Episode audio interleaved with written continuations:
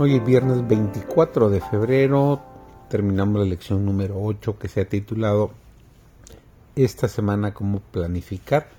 Para tener éxito, servidor David González, entramos de lleno en nuestro estudio.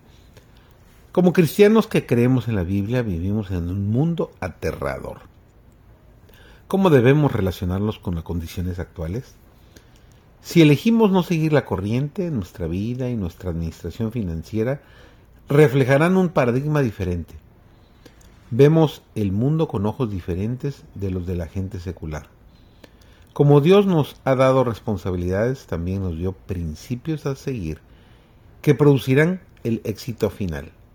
De la parábola de los talentos en Mateo 25, 14 al 30, aprendemos que Dios confía a sus siervos la administración de sus bienes la parábola se aplica a los recursos temporales que Dios ha confiado a su pueblo.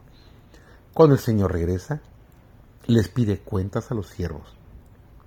A los que son fieles les dice bien. Esta palabra solo la dirige a quienes administran sus bienes, su dinero, pero de manera cristiana. En consecuencia, entender y practicar los principios bíblicos de la administración del dinero es vital para nuestro éxito final.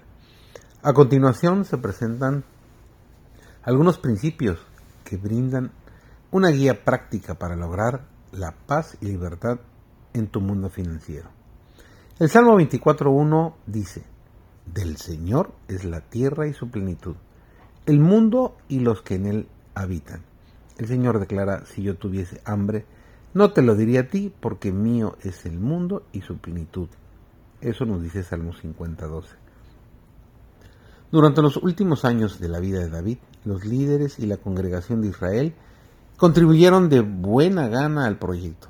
David acopió la mayor parte de los materiales de construcción, oro, plata, bronce, hierro, madera, piedras preciosas y losas de mármol, en abundancia, en celebración de los dones del pueblo y la generosa providencia de Dios, David ofreció una oración pública de acción de gracias a Dios. Su oración incluía perspicaces palabras. Al analizar la parábola de los talentos registrada en Mateo 25, Elena G. de White declara, algunos piensan que solo una porción de sus medios pertenece al Señor. Cuando han apartado una porción con fines religiosos y caritativos, consideran que el resto les pertenece para usarlo como crean conveniente en esto se equivocan. Todo lo que poseemos es el Señor y somos responsables ante Él por el uso que le damos. Dios puede ver nuestra vida de principio a fin. Él sabe lo que es mejor para nosotros y desea que prosperemos. Esto supone más que la pregunta simplista, ¿qué haría Jesús? En cambio, deberíamos preguntarnos, ¿cuál es su consejo en este aspecto de mi vida? En respuesta a esta pregunta, Elena de ofrece consejos útiles. Honra a Jehová de tu sustancia y de las primicias de todos tus frutos. Esto no enseña que hayamos de gastar nuestros recursos para nosotros mismos y llevar el resto al Señor, aun cuando fuese por lo demás un diezmo honrado.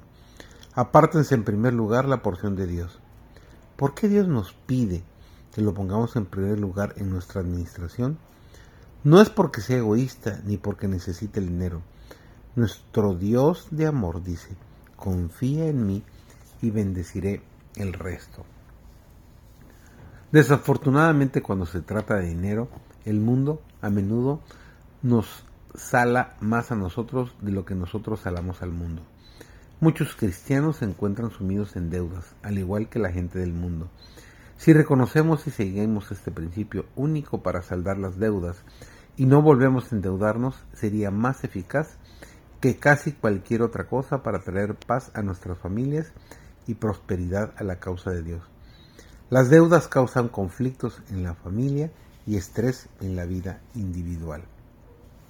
Tal vez nunca compres un automóvil nuevo, vueles un avión, escribas un libro ni escales el monte Everest, pero si entras al cielo con los redimidos de la tierra, tu vida habrá sido un éxito.